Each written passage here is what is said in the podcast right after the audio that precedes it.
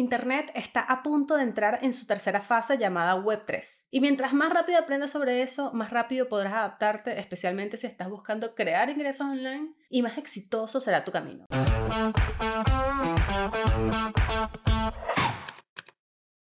Hola, ¿qué tal? Yo soy Marjorie Haddad. Bienvenidos a Refresh, un podcast de Whiplash que te lleva al futuro, que te explica lo que viene para que tengas de qué hablar en esos small talks sociales que son tan incómodos. En nuestras cuentas arroba wplash en Instagram, arroba whiplash en Twitter y TikTok puedes encontrar muchísima información no solo sobre social media, sino sobre el futuro digital, sobre productividad, sobre buen gusto y por supuesto regalos. Estamos pasando por una fase generosa en TikTok en donde si nos comentas en uno de nuestros videos cómo se llama tu negocio, te hacemos un branding a la medida y te lo enviamos con todos los juguetes para trabajar, porque la generosidad también es el futuro, de alguna forma. Hablando de futuro, ¿qué es exactamente la Web 3? Planteado en los términos más sencillos porque créeme que estamos tratando todavía de entenderlo, porque se sabe lo que viene, pero ha sido bastante ambicioso predecir su aplicación a la realidad. Primero, que existe una Web 3 implica que ya hubo otras dos y es importante conocer su registro. La Web 1 fue eso que vivimos a finales de los 90 y gran parte de los 2000, donde la gente ingresaba a Internet solo para consumir información. Era como una revista. Ibas a ver fotos, a leer contenido, a sencillamente consumir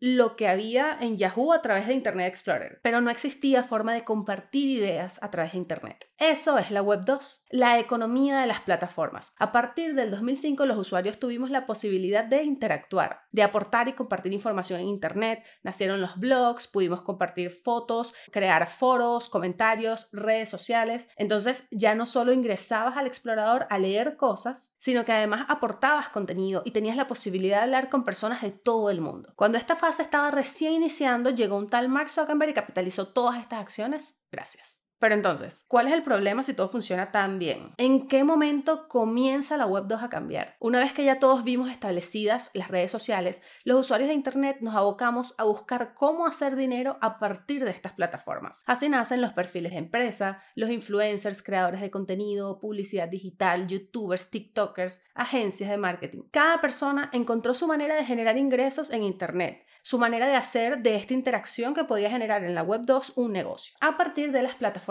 sociales. Y ese es el problema, ese es el pequeño detalle. Todos dependemos de Facebook, de Google, de Twitter, de TikTok para generar ingresos. Todas estas compañías que se hacen cada día más grandes gracias a nuestros datos. Y tenemos entonces como sociedad una economía basada en un ente centralizado, porque ellos son los que poseen esos lugares donde se encuentra nuestra audiencia. Y ponte a pensar, ¿cuántos negocios, incluidos el tuyo, el nuestro en Whiplash, funcionan gracias a estas plataformas? ¿Qué pasa si un día dejan de funcionar las redes sociales por completo?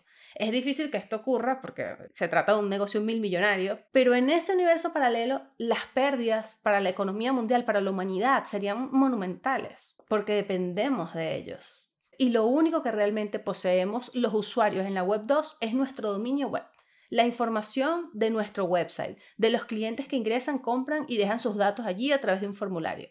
De resto, nada es nuestro. Y eso es precisamente lo que cambia con la Web3. Gracias a la inteligencia artificial y el blockchain, la Web3 le devuelve el poder a la gente. Y odio esa expresión porque suena súper protestante, pero de eso se trata, de la descentralización del contenido. Imaginemos un lugar donde puedes hacer todo lo que antes describí, tener un negocio, crear audiencia, venderle a la gente, pero sin depender de ninguna plataforma. Vas a crear y vas a poseer tu propia comunidad digital como si tuvieras en tu poder tu propio mini Facebook o tu propio mini Instagram. Un Internet de tu propiedad orquestado por tokens. Esa frase salió en un episodio de un podcast recomendadísimo de Tim Ferriss, en donde entrevistó a Chris Nixon y a Naval sobre este tema, y ellos hablan de la analogía de la propiedad. Es decir, en la Web 2 tú rentabas la casa y ahora en la Web 3 tú eres dueño del lugar. Los tokens que él menciona, que no son más que los NFTs, que están súper bien explicados en nuestro episodio 7, por cierto. Si no lo has visto, pásate por allá. Estos NFTs tienen la posibilidad de lograr este nuevo universo, gracias a que ellos permiten certificar la propiedad intelectual y los derechos de autor. Entonces te da realmente la habilidad de poseer un pedazo de Internet y cualquier cosa que tú generes allí. Y gracias a eso tú puedes ser compensado por tu actividad online. Esta Web3 viene a ser un espacio con tu comunidad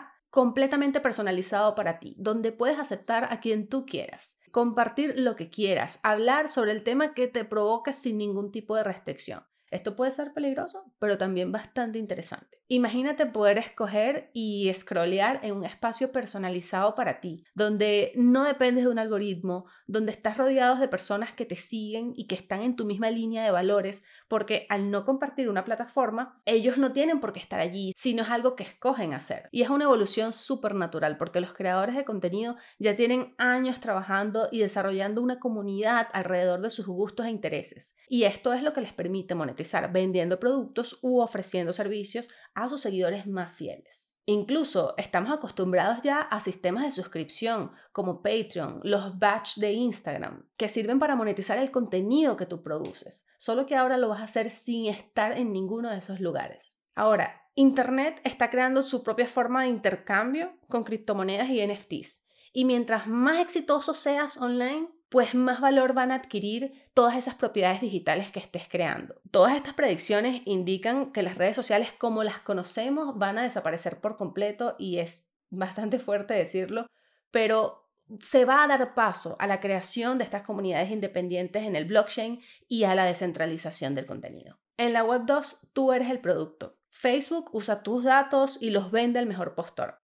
En la Web3 tú ofreces el producto, tú lo posees y generas dinero con ellos sin intermediarios. Es confuso y es muchísima información, incluso hasta las empresas de Web3 que ya existen están tratando de descifrar realmente cómo va a funcionar esto, pero hacia allá vamos. Sígueme en Instagram, Twitter y TikTok, arroba donde siempre comparto todo lo que aprendo trabajando. Este podcast puedes escucharlo en tu plataforma de audio favorita. Si te gustó el contenido, suscríbete al canal y compártenos tus dudas digitales para hacerte un refresh a la medida.